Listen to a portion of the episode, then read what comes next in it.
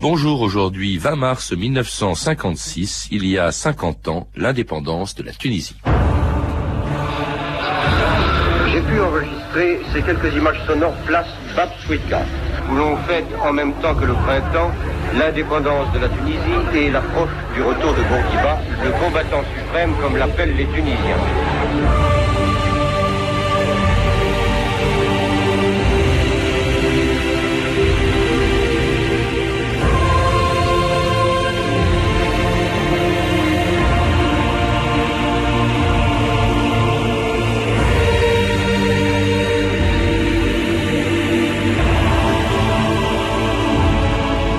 2000 ans d'histoire.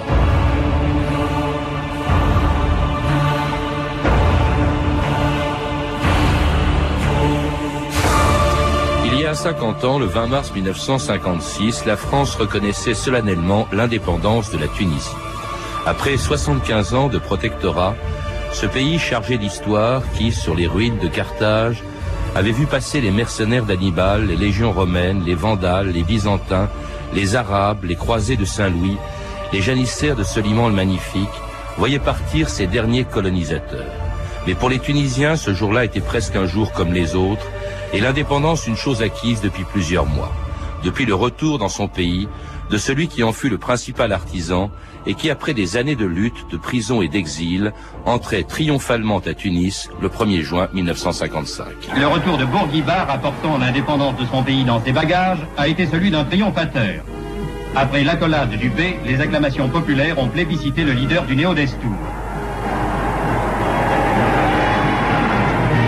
Peu après, la Tunisie accomplissait, dans une ambiance de fête électorale, son premier acte de souveraineté.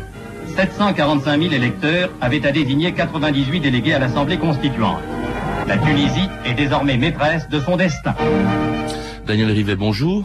Bonjour. Nous avons évoqué hier avec vous l'indépendance du Maroc, qui a d'ailleurs avec celle de la Tunisie beaucoup de points communs, ne serait-ce que parce que elles ont été reconnues toutes les deux par la France à peu près en même temps, à 18 jours euh, d'intervalle, mais aussi après des années de, lutte, mais sans guerre, euh, comme ce fut le cas en Algérie. Euh, ces deux pays d'ailleurs étaient tous les deux non pas des colonies à proprement parler, mais des protectorats. Nous l'avons vu pour ce qui concerne le Maroc hier, mais ils avaient quand même un assez différent. Euh, lorsque la France a euh, établi son protectorat sur la Tunisie en 1881, elle avait déjà elle-même été à plusieurs reprises euh, conquise. Elle a fait partie d'un autre immense empire, Daniel Rivet.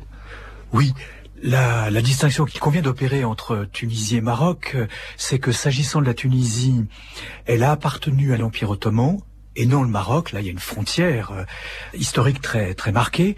Euh, même si elle s'était autonomisée par rapport à la Sublime Porte, par rapport euh, au pouvoir d'Istanbul, euh, et puis d'autre part, et ça je crois aussi que c'est très important, elle était engagée depuis le, sultan, le, le Bey, Ahmed Bey, elle, elle s'était engagée dans un processus de, de, de modernisation, de recherche d'une modernité orientale, ce qui n'était pas le cas du Maroc. Il faut peut-être préciser, justement, Daniel Rivet, que le Bey, c'est justement le haut fonctionnaire qui était autrefois le représentant du sultan d'Istanbul, qui était le représentant donc de l'Empire ottoman en Tunisie. Et ce nom lui est resté. Ce pouvoir exécutif est devenu héréditaire, mais le bey, au fond, c'était le, l'espèce de, de gouverneur euh, naguère de l'Empire ottoman euh, en Tunisie. Absolument.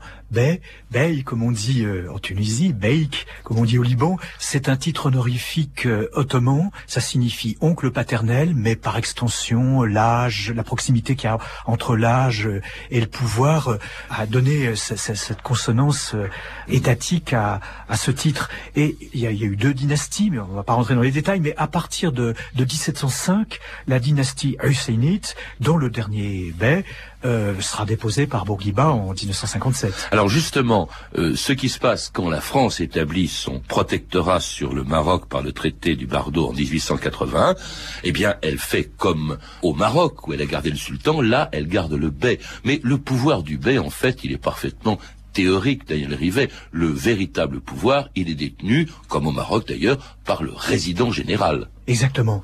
Les Français ont trouvé euh, dans le jurisconsulte qui régit le, le fake, le droit au Maghreb, euh, Ibn Malik, ils ont trouvé la théorie, la délégation du pouvoir euh, qui permettait au calife de donner du pouvoir à des fonctionnaires locaux. Et alors là, ils ont ils ont fait l'analogie. Le bey transmet à la France, dont le résident général est le dépositeur, de le, le, représentant local, le pouvoir, mais pas tous les pouvoirs quand même. Le fait d'être représenté à l'extérieur, le fait d'être ministre de la guerre, donc ministre de la guerre, ministre des Affaires étrangères, mais il y a quand même, et les juristes tunisiens ne s'en priveront pas, une marge d'interprétation dans la formule du protectorat qui est au fond très élastique. Alors il y a quand même dès le début aussi un rejet de ce protectorat français dans la population tunisienne, dans le bled.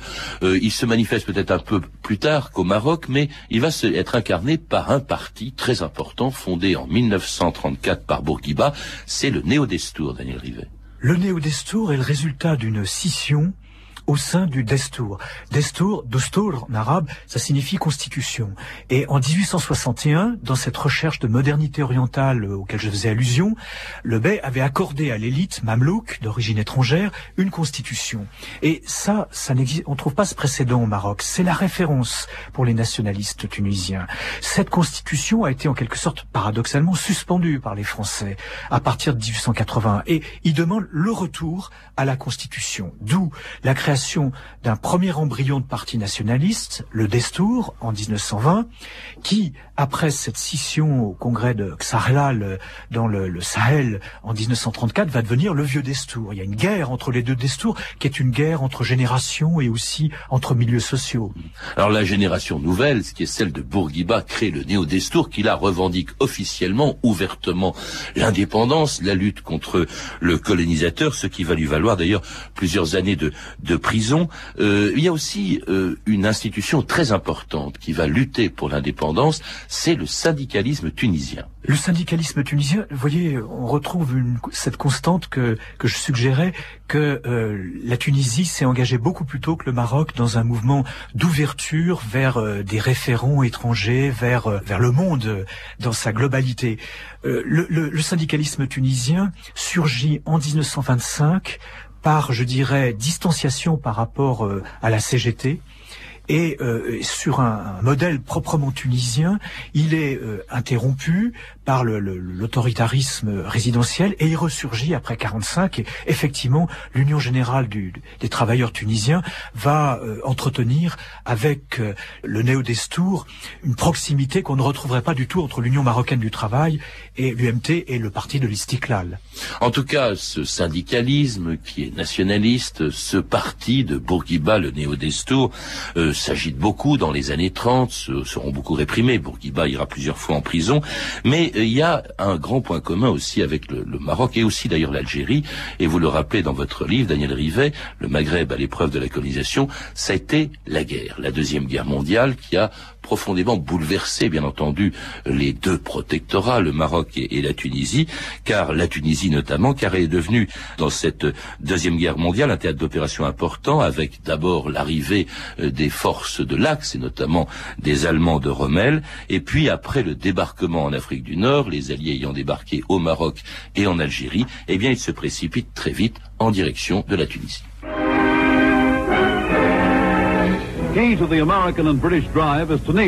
La Tunisie est la clé de l'offensive anglo-américaine. Elle contrôle tout le centre de la Méditerranée. Des forces américaines convergent sur Bizerte pour affronter l'Axe dans la bataille de Tunisie. Tunis servait au ravitaillement des Italiens. C'était la garnison coloniale française la plus importante. Selon les experts, il y aurait 100 000 soldats coloniaux aguerris. Les forces américaines regardent vers Tripoli et défient Hitler qui tente de sauver Rommel. Peut-être 400 000 soldats américains et anglais, parfaitement équipés, sont lancés dans une guerre dont la cause est juste. Prions pour eux.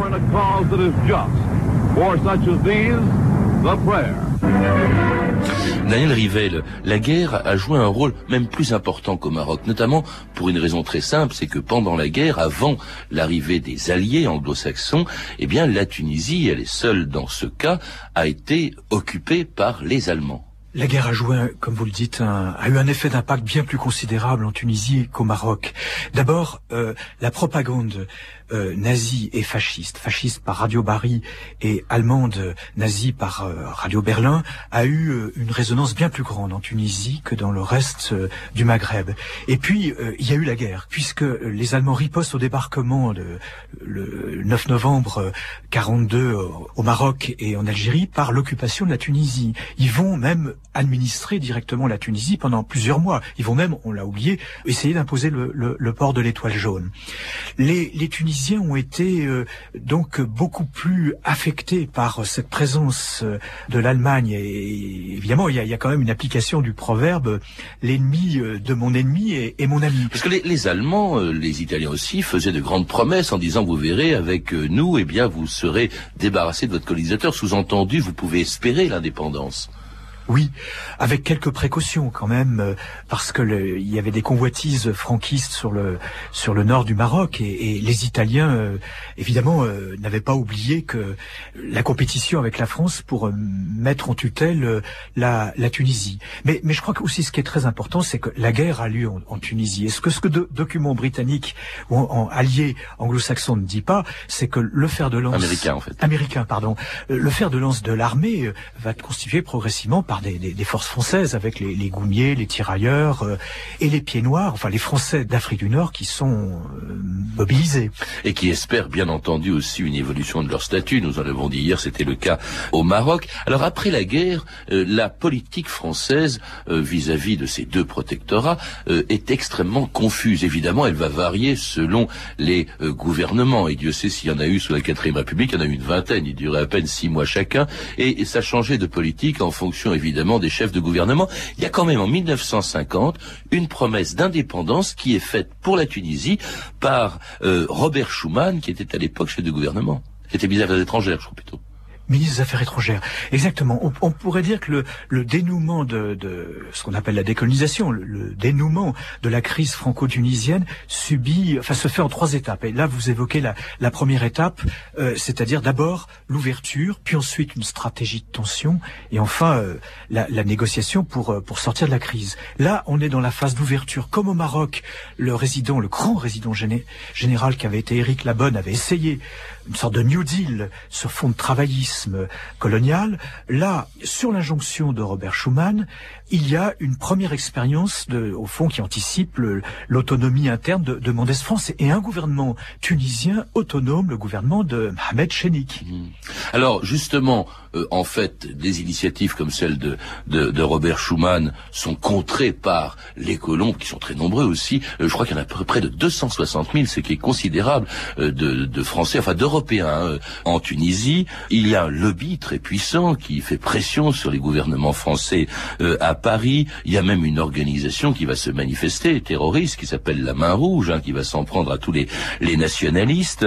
Euh, il y aura euh, l'assassinat d'un leader syndical, justement, qui va d'ailleurs bouleverser non seulement la Tunisie, mais provoquer de, de, même au Maroc, qui s'appelait euh, Ferhat Hached. Et puis il y a un résident général, Jean de Haute-Cloque, qui est vraiment là pour serrer la vis. Mais alors il y a aussi un événement considérable à ce moment-là, c'est la guerre d'Indochine. Et la guerre d'Indochine, évidemment, donne de l'espoir au nationalisme euh, tunisien, au, néo-destour, surtout lorsque, en 1954, c'est la victoire des Vietnamiens sur les Français à Dien Bien Phu, et c'est peut-être ce qui explique justement ce discours que fait quelques jours plus tard le chef du gouvernement français Pierre Mendès France à Carthage, proposant aux Tunisiens l'autonomie interne. C'était le 31 juillet 1954. Je suis venu aujourd'hui à Tunis pour proposer ces solutions. Je suis venu pour convaincre les uns et les autres que les rancunes et la violence doivent et peuvent faire place à la confiance et à l'ordre pacifique. J'espère avoir été entendu. L'avenir de la Tunisie dira, je n'en veux pas douter, que sur cet antique pays, qui devient en union féconde avec la France un pays moderne, auront triomphé tout à la fois aujourd'hui la raison, le progrès et la paix. Alors ça, c'est un discours très important dans l'histoire de la Tunisie, ce qu'on appelait le discours de Carthage, Daniel Rivet, Pierre Mendès France proposant l'autonomie interne de la Tunisie. Un mois euh, à peine après le dénouement de la guerre d'Indochine à, à, la conférence de Genève, et c'est la méthode de Mendès, ne pas traiter tous les problèmes en même temps au prix de la confusion, mais les uns après les autres et avec un timing. Et là, il a été euh, à une avec une rapidité qui a pris de vitesse ce lobby colonial euh, qui avait des complicités très fortes jusqu'au sein du, du, ministère des Affaires étrangères et dans, dans la presse et puis à, à la Chambre des députés. Le coup de génie tactique de Mendès France, c'est d'emmener avec lui le général, je crois qu'il n'est pas encore maréchal, il est peut-être déjà maréchal, Join, qui est euh, fils de gendarme de Beaune, qui représente donc le, le qui, en quelque sorte le porte-parole des Français d'Afrique du Nord et de l'associer à ce discours, alors que Join avait été le principal artisan, par personne interposée, de la déposition de Mohamed V, qui, qui était en, en, exil euh, à l'époque à Madagascar. Là, il y a une sorte l'homme à poigne et, et, qui brusquement, par sa présence, doit cautionner ce que dit Mendès France. Exactement. Et ensuite, Mendès France euh, et Edgar Faure feront, euh, si vous voulez, en sorte que le dernier résident général en Tunisie soit un militaire. L'homme de la sortie de la France en Tunisie sera le général Boyer de la Tour. Pourquoi quand même ce changement d'attitude? C'est d'autant plus surprenant d'ailleurs qu'il faut le rappeler que euh, peu de temps après se déclenche la guerre d'Algérie en novembre 1954 et là Mendès France va faire preuve de, de fermeté. Pour lui, c'est l'Algérie, c'est la France, on négocie pas. Là, il propose l'autonomie interne. D'autre part, qu'est-ce que c'est que l'autonomie interne? Au fond, c'est pas vraiment l'indépendance, Daniel Rivet. Non, ça n'est pas l'indépendance et d'une certaine manière, c'est ce qu'aurait dû être le protectorat, tel qu'il avait été défini au traité du Bardo, traité du Bardo qui avait été durci juridiquement par euh, la convention de la, la Marsa deux années après, en, en 1883. Je, je, ne crois pas qu'on puisse dire que Mendès France était un, décolonisateur qui était partisan de, si vous voulez, l'indépendance. Il a été surpris par la, par la rapidité. Il, il cherchait une formule transitoire, comme, comme Edgar Faure. Edgar Faure, c'est l'indépendance dans l'interdépendance, et euh, euh Pierre Mendès France, c'est l'autonomie interne. Mm. Je dis pas que c'est un point d'arrivée chez l'un comme chez l'autre, mais il y a quand même l'idée de gagner du temps. Mendès France était, on le sait mieux par les travaux des historiens, un jacobin, un centralisateur, je crois qu'il faut pas trop en faire un décolonisateur. En tout cas, quand même, euh, c'est une, c'est une étape, disons, euh, c'est pas l'indépendance. C'est d'ailleurs la raison pour laquelle euh, Daniel Rivet, cette proposition de Mendès France, qui n'est jamais qu'un retour à ce que devrait être, vous le disiez, le traité de protectorat initial, donc c'est quand même pas l'indépendance, cette proposition de Mendès France, elle divise très profondément les nationalistes tunisiens, le néo-destour, où l'un, dont une partie refuse cette proposition, non, disent-ils, nous voulons indépendance, tandis que Bourguiba, en revanche, l'accepte. Nul Tunisien ne peut imaginer que les intérêts légitimes de la France et des Français de Tunisie puissent être méconnus. Passionnément attachés à toutes nos revendications nationales, nous savons bien que l'indépendance, qui reste notre objectif suprême, doit se concilier avec l'interdépendance entre pays liés par des intérêts permanents et supérieurs. Nous saurons trouver des formules qui consacreront, par une libre association, l'amitié et la solidarité de nos deux pays. Et c'était Bourguiba en 1955, acceptant cette demi-mesure au fond qui est l'autonomie interne. En revanche, dans son parti, beaucoup de gens y sont très hostiles, Daniel Rivet. Oui, d'abord permettez-moi de vous dire que je suis ému d'entendre Bourguiba parler, je n'avais jamais eu l'occasion, cette voix rocailleuse des hommes de sa génération du sud de la Méditerranée. C'est Mohamed V aussi, quand il parlait français, avait exactement la, même tonalité. Bourguiba, c'est le stratège dès le début des années 30 d'une émancipation de la Tunisie par étapes, par degrés, et, euh, ça, ça, sa force, et ce qui donne une très grande cohérence à, à sa trajectoire. Alors évidemment, contre lui, il y a les, les intransigeants, euh, on pourrait dire les, les, les intégralistes de l'indépendance, euh, indépendance now, et puis sans, sans transition. Et euh, son grand rival, c'est son grand rival, Salah Ben Youssef. Voilà. Ouais. Alors, ce qui est très curieux, c'est que Salah Ben Youssef, c'est ils sont à peu près contemporains. Il a la même trajectoire que lui, c'est-à-dire des études à Paris. Il est avocat comme lui. Ils ont la même culture politique. Et au fond, euh, euh, l'écart qui va se produire entre les deux, Salah Ben Youssef était secrétaire de, du Néo Destour pendant que Bourguiba était au Caire. L'écart euh, s'explique surtout par bah, la, lutte pour le pouvoir. Hmm. Alors il y a aussi le fait que Bourguiba est extraordinairement populaire. Il faut rappeler, on l'a pas dit, mais il a passé des années en prison, envoyé régulièrement par les résidents généraux qui se sont succédés à, Tunis. Il a passé des, années en prison et il accepte donc de négocier une évolution, en tout cas vers vers l'indépendance. la France va se tourner immédiatement vers lui et on va aboutir quand même auprès des années de des mois en tout cas de négociations, on va aboutir à une convention qui va déboucher sur l'indépendance, Daniel Rivet. Avant peut-être de parler de cette convention, Bourguiba comme Mohamed V, et c'est la grandeur de ces deux hommes, c'est quelqu'un qui a dominé le ressentiment. 14 ans en prison, euh, d'abord dans le sud, Borge Elbeuf, euh, un fortin dans le grand sud tunisien, et puis euh, les Baumettes pendant la Deuxième Guerre mondiale, et puis encore des, des, des, la prison plus ou moins dorée en France dans les années 50. Ça n'est pas rien. Alors cette, cette, cette convention, le protocole de cette convention, en février février 1955 euh, stipulait euh, toujours méthode par transition, qui aurait des, des, transferts qui devaient être négociés, des transferts de souveraineté qui aboutiraient à, à l'indépendance complète. Et euh, ces transferts, évidemment, vont être accélérés parce qu'on est en pleine guerre d'Algérie. Cela encore, c'est pareil parce que on veut se, veut se débarrasser au fond du fardeau marocain et tunisien, parce que la guerre d'Algérie nécessite la mobilisation d'une armée complète en Algérie. On peut pas être à la fois en Tunisie et au Maroc, donc on fait des concessions et on signe cette convention à Bourguiba qui permet son retour triomphal en Tunisie après des années de prison, d'exil lui aussi, le 1er juin 1955. J'ai pu enregistrer ces quelques images sonores place Babswika une des places les plus populeuses de la Médina, où l'on fête en même temps que le printemps l'indépendance de la Tunisie et l'approche du retour de Bourguiba, le grand leader triomphant, le combattant suprême comme l'appellent les Tunisiens. À 11h20, un avion militaire français dans lequel avait pris place Bourguiba a atterri à l'aérodrome. Immédiatement, une foule formée de milliers de Tunisiens qui attend depuis ce matin l'arrivée du président du Néo-Destour, entonne l'hymne nationaliste.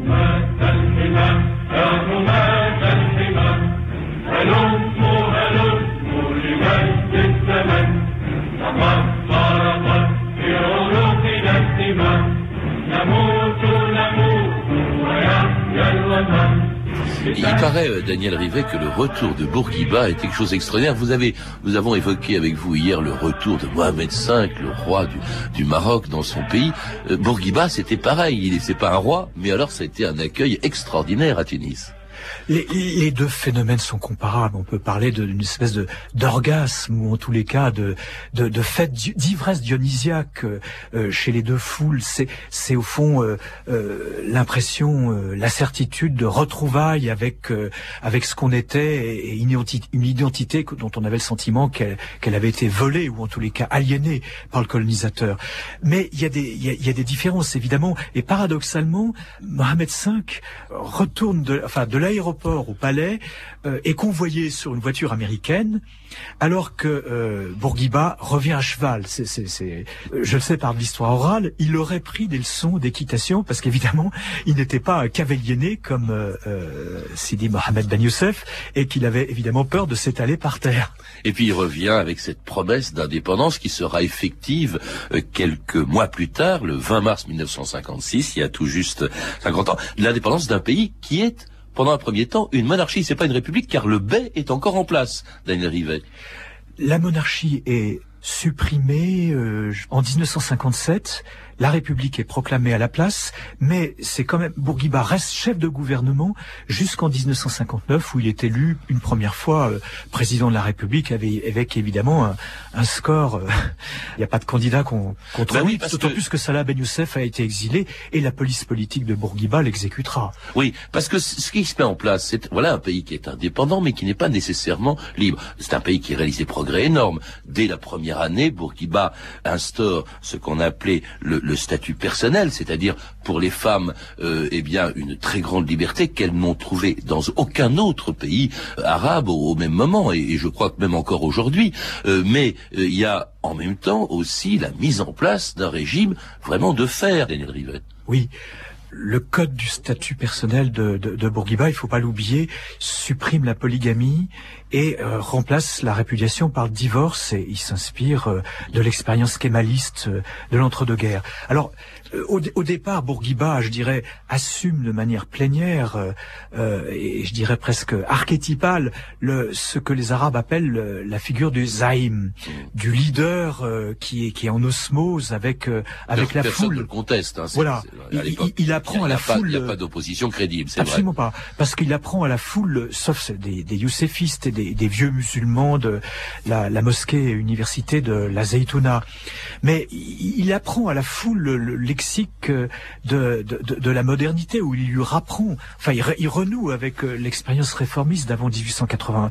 Mais très vite, il considère, c'est lui, c'est lui qui parlait de lui ainsi, qu'il est un Jugurtha qui a réussi. Et alors il instaure une pérarchie sur la Tunisie. Un régime personnel. Merci en tout cas de nous avoir rappelé l'indépendance de ce pays il y a, il y a 50 ans. Euh, je rappelle que vous êtes l'auteur d'un livre passionnant euh, euh, qui traite d'ailleurs de l'histoire du Maghreb depuis les débuts de la colonisation, Le Maghreb à l'épreuve de la colonisation, publié chez Hachette Littérature. Je signale que, également que vous pouvez voir sur France 5 ce samedi 25 mars à 23h20 un documentaire de Frédéric Mitterrand consacré à l'indépendance de la Tunisie et qui sera rediffusé ce dimanche 26 mars mars à 16h. La question du jour aujourd'hui pour jouer avec nous et tenter de gagner la collection complète en 20 volumes de l'histoire universelle du Figaro. Il faut répondre à la question suivante. Combien d'années a duré le protectorat français en Tunisie? 70 ans, 75 ans ou 80 ans. Je répète, 70, 75 ou 80 ans. Pour donner votre réponse, composez le 32-30, 34 centimes d'euros la minute, ou et puis composez les touches étoiles 0 et 2, le 32-30, où vous pouvez également retrouver toutes les références concernant cette émission, tout comme sur notre site, sur franceinter.com. C'était 2000 ans d'histoire. À la technique Jean-Philippe Jeanne, documentation et archives sonores Claire Destacan et Claire Tesser, une réalisation de Anne Kobilac.